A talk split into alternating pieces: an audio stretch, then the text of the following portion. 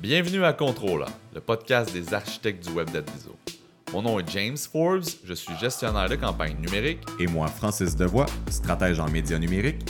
C'est quoi Controla, James? C'est des faits, des opinions, des discussions avec des spécialistes pour tout savoir sur le marketing numérique d'aujourd'hui et de demain. Parce que votre avenir, c'est notre présent.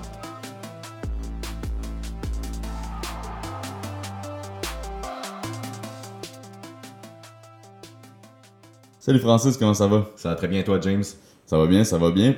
Pour le sixième épisode de Controla, on parle de quoi aujourd'hui?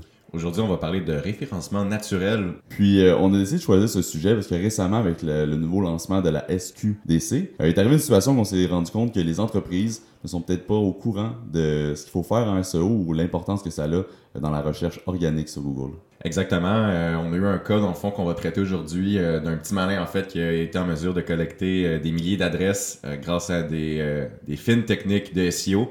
Euh, donc, euh, aujourd'hui, on a un invité, en fait, qui est euh, Clément Hochedé. Bonjour, Clément. Bonjour, bonjour à tous. Clément est un spécialiste en marketing de contenu euh, SEO, fait le référencement organique, chez Adviso. Il accompagne les entreprises dans leurs projets SEO et spécialement en SEO de contenu depuis 4 ans. Depuis, Clément est impliqué au sein du conseil d'administration du Do You SEO, en plus d'avoir une connaissance approfondie en développement de WordPress. Alors commençons avec la question qui tue. Qu'est-ce qui t'a attiré vers le SEO? Parle-nous un peu de ton parcours rapidement, puis euh, pourquoi tu es dans ce domaine maintenant? J'ai- commencé euh, le SEO en fait il y a, assez longtemps quand euh, j'étais à l'équivalent du, secondaire en France. Je participais, j'étais dans une communauté qui avait créé un petit jeu en ligne et on avait on n'avait pas du tout d'argent et très vite je me suis rendu compte que le seul moyen d'avoir de la visibilité assez facilement c'était de, faire du SEO parce que le SEO il y a beaucoup de choses qui qui coûtent pas d'argent qui demandent juste une certaine expertise. Donc après j'ai fait une école des métiers du web et puis, euh, et puis à la sortie euh, de, de cette école, je me suis orienté dans des stages qui étaient euh, orientés au niveau de, de l'acquisition de trafic. Et puis petit à petit, je me suis orienté vers le, le SEO naturellement après. Est-ce qu'il y a des leaders, en- des, des leaders d'opinion, dans le fond, des, des, des maîtres du SEO dans ce monde numérique qui t'inspirent? Oui, on peut citer le, le plus connu, évidemment, c'est Ryan Fishkin, qui est le, fondateur de Moz, euh, qui vulgarise vraiment très très bien le, SEO, que ce soit technique ou, contenu. Au Canada, il y a une, femme qui est basée à Ottawa qui s'appelle Mary Haynes, euh, qui elle est spécialisée dans les, changements d'algorithmes et dans les pénalités, euh, qui fait du contenu très intéressant aussi. Et puis en France, on pourrait citer Vincent Terrazi et Rémi Bacha, qui sont un duo qui travaille pour OVH, qui est le plus gros hébergeur européen, et qui travaille en data et euh, en SEO en même temps. Donc eux, ils, ils sont vraiment très innovants. Euh, c'est très intéressant ce qu'ils font. En termes de projets SEO ou encore d'entreprises qui sont démarquées euh, de par leur SEO, est-ce qu'il y en a qui t'ont marqué au courant, par exemple, des 5 ou 10 dernières années? Euh, oui, quand au tout début, euh, quand j'ai commencé à faire du SEO, on m'avait demandé de, faire une analyse d'un, site américain qui s'appelle. Euh, c'est un site qui a été, Google a, investi pas mal d'argent dedans par la suite. Et eux, en fait, ce qu'ils font, c'est qu'ils proposent tous les services possibles et imaginables dans toutes les villes américaines. Donc euh, ça peut aller de la peinture au, gardiennage d'enfants. Et euh, la problématique qu'ils avaient, c'était qu'ils devaient se positionner pour, euh, mettons, service plus ville dans toutes les villes des, États-Unis. Et à l'époque, ils ont développé une stratégie vraiment très très intéressante avec plusieurs niveaux de pages qui leur permettaient de, dupliquer du- des, modèles de pages en modifiant le contenu pour chaque ville. Et ils ont réussi à se positionner dans, quasiment la plupart des villes américaines en, position moyenne 2 ou 3. Donc c'était un, un silo sémantique vraiment très très bien réalisé, très très intéressant. Là, maintenant, on vient de, par- de parler du passé, mais ce serait quoi ton projet, ton innovation de SEO Drive? Que t'aimerais ça l'idée de dire, euh, dans quelques années, je vois que c'est une fenêtre d'opportunité, j'aimerais ça la saisir, puis... euh, Euh, je pense que ce serait probablement plus un, un outil. En ce moment, en SEO, ce qu'on remarque, c'est qu'on a de, de moins en moins de, de données à notre disposition. Les, les SEO sont très fans de, de la Search Console de Google, qui est de plus en plus euh, bridée, euh, un petit peu comme ce qu'on a pu voir sur euh, Analytics ou AdWords dans les dernières années. Euh, justement, je parlais de, de Rémi Bacha et Vincent Terrazi tout à l'heure. Eux, euh, ils, cherchent à, rapprocher le, big data du, SEO. Ils cherchent à faire du, reverse euh, engineering euh, sur l'algorithme de Google et donc à être capable de prédire l'acquisition de trafic organique ou le, positionnement d'une page euh, grâce à différents critères. Euh, donc en analysant des, centaines de, résultats de recherche Et en regardant ce qui marche ou ce qui marche pas pour chaque site, ils sont capables de, de prédire comment va se positionner une page web. J'aimerais faire quelque chose de similaire. Puis, euh, on sait que le SEO, dans le fond, est un. J'aimerais le qualifier plus. euh, c'est un art plus qu'un métier, pratiquement. Est-ce que tu as déjà eu des challenges au courant de ta carrière, dans le fond, des gros challenges, des problématiques? Effectivement, le, le SEO, d'ailleurs, quand tu regardes euh, la plupart des définitions euh, web, ça commence par le SEO et l'art de. Euh, c'est assez marrant. Et plus que des. Enfin, ça reste des, des- des challenges au quotidien, mais c'est une discipline qui est très très mal comprise, qui est toujours encore assez mal vue du fait qu'il n'y a pas vraiment de formation. euh, Et puis les, les avis peuvent diverger, euh, même euh, entre experts. Et il y a beaucoup d'éducation à faire systématiquement avec la plupart des gens parce que ça demande une, connaissance technique et aussi euh, un bon niveau euh, en langue de, manière générale. Donc je te dirais que le, plus gros challenge que j'ai euh, régulièrement, c'est d'être capable d'expliquer pourquoi il faut prendre ce genre de décision. Euh, on a aussi euh, des, relations assez compliquées avec les développeurs, parce qu'on est les, gens qui leur demanderont de faire l'extra mile euh, au niveau de leur travail. Donc ouais, c'est ça. Le, le challenge, c'est éduquer, éduquer les gens au jour le jour. Puis maintenant, ton, un de tes plus gros challenges, ou le plus gros challenge de SEO, c'est vraiment de faire comprendre aux gens ou l'éducation de c'est quoi le SEO. Quand on parle de SEO, on parle de quoi? Parle-nous un peu de, d'un peu d'historique, un peu de l'algorithme en tant que tel, parce qu'on sait que c'est surtout l'algorithme de Google qui est très présent dans, dans ce domaine. Quand on parle de, le, SEO, pour moi, c'est pas dissociable de, Google. Si on, si on fait un petit historique vraiment très rapide, euh, le, le 3W existe depuis les, années 90. Où Google, euh, la première version du moteur de recherche est sortie dans l'année 98-99. Donc il s'est passé euh, quand même 8 ans où euh, pendant 8 ans les gens tâtonnaient un peu sur le web. Il n'y avait pas vraiment de moteur de recherche. Et, d'ailleurs, le, premier moteur de recherche euh, a été euh, créé à, Montréal, à l'université McGill. Et euh, s'appelait Archie, et c'était dans, les années 90 aussi. Et la manière dont, les gens naviguaient sur le web était vraiment différente d'aujourd'hui. C'est comme ça que, Yahoo a, connu sa grande époque. À l'époque, il y avait comme un, énorme annuaire des sites web, avec plein de thématiques. Et puis, tu allais sur Yahoo, et il disait, bah, si tu veux suivre des informations sur le soccer ou sur le hockey, t'as tel site. Euh, tu pouvais pas taper vraiment euh, hockey sur un moteur de recherche. En tout cas, les, résultats étaient un petit peu moins, euh, étaient un petit peu moins précis qu'aujourd'hui. Et euh, donc ensuite, Google est arrivé avec une, une technique de, référencement des sites qui s'appelle euh, le PageRank, qui est toujours utilisé aujourd'hui et qui permet de donner des, de baser les résultats de recherche sur la popularité d'une page web. Euh, sans rentrer dans les détails, c'est basé sur beaucoup de critères qui évoluent euh, dans le temps, mais principalement sur le, le- nombre de liens euh, entrant et sortant de ces pages. Ensuite, euh, dans les années euh, 2000 à, à- à 2010, ça a été la grande époque du web, si on peut dire. C'était assez, assez libre, il y avait beaucoup de, beaucoup de possibilités. C'est là aussi que le Black Hat a, connu un petit peu son apogée, même s'il y a encore beaucoup de Black Hat aujourd'hui. Google était probablement un petit peu plus idéaliste à l'époque euh, qu'aujourd'hui et donc euh, laissait beaucoup de liberté euh, aux gens. Donc on a connu l'époque des, des meta-keywords où tu pouvais rentrer les mots-clés que, tu ciblais directement dans ta page et ça te permettait plus ou moins de, te positionner grâce à ça. Maintenant, les gens ont commencé à spammer cette, cette utilisation du mot-clé et rentrer des tonnes de mots-clés. Est-ce que tu vois encore des entreprises aujourd'hui qui utilisent ce paramètre sans s'en rendre compte? Oui, c'est bah, c'est ce que je vous disais tout à l'heure aussi. euh, effectivement, comme il y a grosse, un gros problème d'éducation au, au niveau du référencement naturel, euh, il y a encore des gens qui pensent qu'il y a des critères euh, qui étaient utilisés par Google dans le passé, qui sont toujours utilisés aujourd'hui. Et donc l'année dernière, effectivement, j'ai vu un client qui, euh, qui avait optimisé ou qui pensait avoir optimisé ses pages web, qui avait utilisé le, le meta keyword, qui est plus utilisé depuis euh, 2010. Puis tantôt, tu parlais que tu aimerais ça, mettons, créer un outil pour être capable de, de comprendre l'algorithme et capable de faire une ingénierie inverse. Il y a personne encore aujourd'hui qui a réussi à, démanteler en fin de compte l'algorithme et à essayer de la comprendre pour faire des actions qui pourraient avoir des impacts euh, sur, leur, euh, sur leur rank. Euh, non, c'est très très difficile de, percer les, mystères de Google. Celui de l'algorithme, je pense que c'est un des, mieux gardés. Et donc effectivement, il n'y a, pas vraiment de, gens qui ont réussi à, percer le mystère. Euh, Il y a plus de, de 200-300 critères qui sont utilisés par l'algorithme actuellement. Et euh, même moi, je ne les connais pas tous. Donc on- les, SEO connaissent les critères les plus importants, savent euh, plus ou moins qu'est-ce qu'il faut prioriser en premier. Mais c'est plus basé sur de, l'empirisme que, sur de la théorie pure. Google donne quand même des, guidelines assez régulièrement. Il y en a qui sont sortis juste avant l'été. Euh, c'est des informations les plus précises qu'on puisse avoir. Mais euh, il y a toujours une part de, mystère qui reste. Aujourd'hui, euh, depuis 2015, le, dernier gros algorithme de Google s'appelle RankBrain. Euh, en tout cas, c'est une partie de l'algorithme qui fait du, machine learning. Les critères maintenant sont, variables entre les industries. Par exemple, la vitesse de, site, c'est quand même très très important aujourd'hui.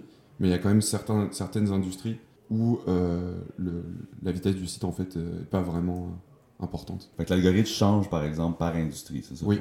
Et puis euh, c'est ça, l'algorithme euh, évolue euh, quasiment euh, toutes les semaines. Google fait des mises à jour sans euh, prévenir.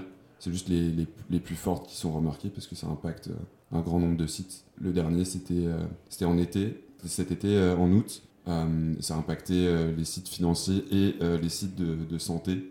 Donc effectivement, ça, change tout le temps. Au niveau des dernières années en SEO, étant donné que ça change énormément, euh, on parlait, tu sais, il, y a- une dizaine d'années, on était dans, l'apogée du Black Hat SEO.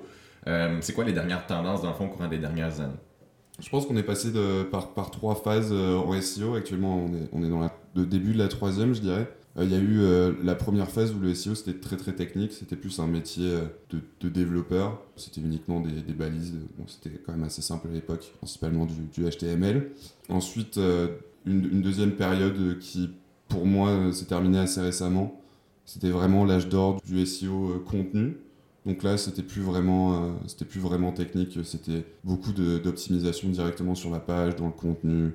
Euh, on jouait avec les liens, on jouait euh, avec les, avec les mots-clés. Aujourd'hui, on est plus dans, dans une phase hybride où, le, le SEO technique a pris euh, quand même, ou reprend énormément de place. Il y a de plus en plus de sites qui utilisent énormément de JavaScript. Et le JavaScript pose problème en SEO parce que ça demande à Google beaucoup de, de- de ressources pour aller vérifier ce JavaScript. Donc ça, c'est la partie technique. Il y a toujours aussi la, la partie contenu qui est assez forte euh, aujourd'hui et qui est très demandée par les clients, mais euh, qui est traitée de, de manière différente. Euh, à savoir que maintenant, on, on cherche à optimiser le sens du texte en général, ce qu'on appelle la sémantique, plutôt que de suroptimiser le texte en lui-même avec dix fois le, le même mot-clé, par exemple. Est-ce que tu peux nous résumer rapidement c'est quoi les meilleures pratiques à adopter et celles qu'on devrait éviter en SEO? Euh, alors des bonnes pratiques en SEO, c'est euh, avoir un, un site web assez performant, euh, surtout s'il est transactionnel, donc euh, une vitesse de site euh, correcte, un site web adapté au mobile, du contenu unique par page. Évidemment, chaque page de votre site devrait être relativement unique et surtout le, contenu ne devrait pas être dupliqué par rapport à un autre site. Ensuite, il y a un travail sur les balises de base euh, que je citais tout à l'heure. Donc on a la balise title qui elle aussi doit être unique, c'est celle qui apparaît dans les moteurs de recherche. Euh, et euh, la balise métadescription donc, qui vous permet d'optimiser le, taux de clic sur vos pages. Ensuite de ça, des liens pertinents. Donc par exemple, si vous êtes un magasin de chaussures, vous allez chercher à avoir des, liens qui se, se rapprochent de cette thématique. Si vous avez un site web de, de bateau à voile qui, pointe vers votre site, ça n'aura pas une très très grande pertinence. Euh, donc essayez d'avoir des, liens de, qualité. Euh, la quantité aujourd'hui importe assez peu, mais euh, la qualité est, toujours très très importante. Est-ce qu'il y a des, gens, en fin de compte, qui, utilisent des liens de tous tous les sites possibles juste pour avoir le plus de trafic euh, sur leur site? Oui, c'est- toujours le cas et, et, c'est là la difficulté de, de comprendre euh, Google aujourd'hui parce qu'il y a toujours des, des sites qui utilisent euh, des, des techniques assez anciennes qui ont donc une grande variété de, de liens et qui se positionnent toujours très bien sur des, des requêtes très très concurrentielles. Par exemple, sur la banque en ligne en France, il y, a des- il y a des sites web qui. euh, un, cas très intéressant, euh, quelqu'un qui a racheté un, vieux nom de domaine qui appartenait à un, journal français euh, et qui l'a transformé totalement en, site web qui, parle de, de banque en ligne et qui fait de l'affiliation. Et donc, il a, il a pu récupérer tous les liens qui pointaient vers ce nom de domaine-là et qui ont donc strictement rien à voir avec la banque en ligne. Et encore jusqu'à il y a 6 mois, il se positionnait très bien. je pense qu'il y avait plus de 300, 400 000 visiteurs mensuels, alors que selon les critères de Google, ce site n'était plus pertinent. Google fait des corrections assez régulièrement. Pour ça que maintenant, c'est quand même assez compliqué de, faire durer le Black Hat dans le temps. Mais il y a toujours des, choses qu'il ne faudrait pas faire qui sont, qui sont toujours actuelles. et c'est principalement sur, le, sur la gestion des liens qu'on fait pointer vers le site. Il y a des gens qui sont spécialisés dans la vente de ce type de lien ou dans le hack de, ce type de lien aussi, qui, qui, pénètrent sur des sites et qui, et qui mettent des, liens qui pointent vers, d'autres sites. On parlait au début euh, de l'épisode euh, de la Société québécoise du cannabis, euh, qui dont le site a été mis en ligne le 17 octobre. puis on a eu un petit cas en fait de Black Hat SEO quand on parlait du petit malin qui a réussi à se positionner sur les moteurs de recherche. Est-ce que tu peux nous résumer un petit peu ce qui s'est passé dans cette saga du cannabis et de la vente en ligne? Oui, alors ça c'est très très drôle aussi. Je pense, euh, je ne peux pas l'affirmer, mais je pense que la, SQDC euh, n'avait pas prévu euh, une grande stratégie SEO à son lancement. Par contre, il y avait une grande quantité de gens qui savaient que le, 17 octobre, le, cannabis allait être légal. Et donc, il y a des, gens dans, le monde du web, dont cette, personne qui a eu la très bonne idée de, créer un, sous-domaine sur son site web qui parlait de, cannabis. C'était goodweed.ca. Et euh, donc, il a créé un sous-domaine sqdc.goodweek.ca qui euh, l'a optimisé, qui lui a permis de se positionner en premier quand tu, quand tu tapais euh, SQDC en ligne. Et donc, quand tu tapais SQDC en ligne, tu tombais sur ce site et il y avait un, formulaire qui disait le cannabis n'est pas encore disponible pour la vente en ligne, mais si vous voulez en acheter, inscrivez-vous ici et nous enverrons un courriel quand cela sera disponible. Et donc, il a récolté euh, tout un tas d'informations euh, sur ces gens-là pendant euh, la première journée. mais c'est pour ça aussi que je vous disais que le Black Hat, c'est de plus en plus dangereux parce que je pense que cette personne va avoir énormément de problèmes déjà, et puis qu'à la fin de la journée, elle était, elle était déclassée de, de, la page et le site était introuvable et carrément, carrément décommissionné. Vous ne pouvez plus y accéder. Comme on peut se rendre compte, c'est que différents arguments, j'imagine qu'il y a des gens qui sont pour euh, le black hat, il y a des gens qui sont pour le white hat.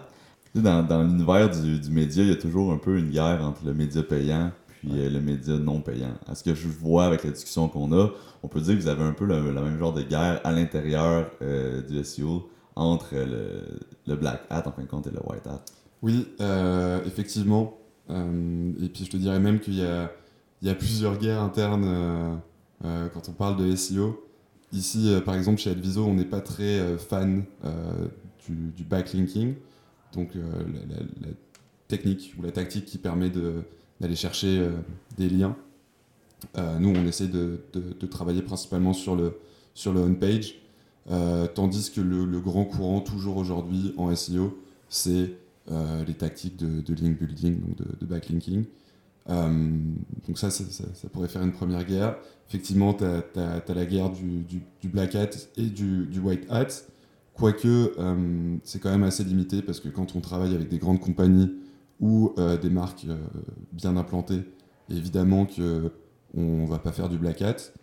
quoique, il y, a encore des gens qui, pensent que c'est judicieux. c'est quand même pas très judicieux sur le, long terme. Et puis après, il y a, des plus petits acteurs qui effectivement continuent à utiliser du, du, Black Hat euh, parce qu'ils ne sont pas forcément attachés ni à leur nom de domaine, euh, ni à leur marque, ni à leur business. Mais plus la compagnie est grosse, moins on peut utiliser de, Black Hat. Donc euh, oui, il y a une guerre, mais je, dirais que le White Hat est quand même forcément gagnant sur le long terme. Alors Clément, on parle de, du SEO comme un art et non pas une science, malgré le fait qu'on est dans une zone grise entre les deux, vraiment un, sweet spot entre les deux. Est-ce qu'il y a des éléments de réalisation, en fait, qui t'ont euh, mind blow, euh, pour utiliser l'anglicisme, au courant des, derniers temps? Oui, comme je vous disais, on parle beaucoup de. En, SEO, on parle quand même toujours beaucoup de contenu. Une des, dernières tendances, c'est d'aller plus vers l'optimisation de contenu. Et euh, il y a à peu près un an et demi, je suis tombé sur un, article sur Moz qui parlait de, suppression de contenu pour améliorer le positionnement général du site web. je me suis intéressé à, ça dans le cadre d'un projet. j'ai poussé, c'était un, un, site web qui avait à peu près 6000 pages. Et en, en l'analysant, on a, décidé de, de supprimer environ 4 à 5 000 pages et d'optimiser une centaine de pages il faut savoir que sur ce site, euh, il y avait 6000 pages et sur ces 6000 pages, il y avait environ euh, moins de 100 pages qui ramenaient plus de 80% du trafic. Donc on a décidé de supprimer toutes les pages qu'on considérait comme inutiles pour les moteurs de recherche et pour l'utilisateur.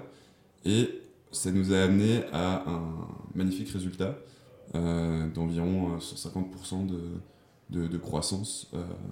Il y, y, a quelque chose qui est assez méconnu, surtout du grand public, aussi d'une partie des, des SEO, même si euh, les, plus experts euh, diront que c'est forcément connu. Euh, mais il y a quelque chose qu'on appelle le, budget de crawl. Il faut savoir que Google, pour référencer les sites web, il va passer sur toutes les pages de Internet et donc il va leur attribuer, selon des critères, un niveau de pertinence. Et en fait, il utilise des, robots pour faire ça, qu'on appelle des crawlers. Et ces crawlers, ils vont passer régulièrement, tous les jours, sur des, centaines de milliers de sites. Et chaque site a ce qu'on appelle un budget de, de crawl.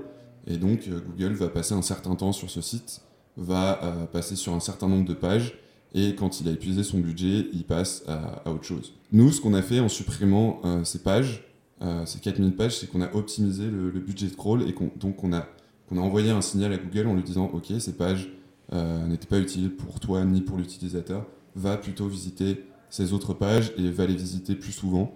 Et en faisant ça, ce que, ce que ça a fait, c'est que ça nous a permis d'améliorer le positionnement de ces pages de manière générale et donc d'acquérir plus de trafic.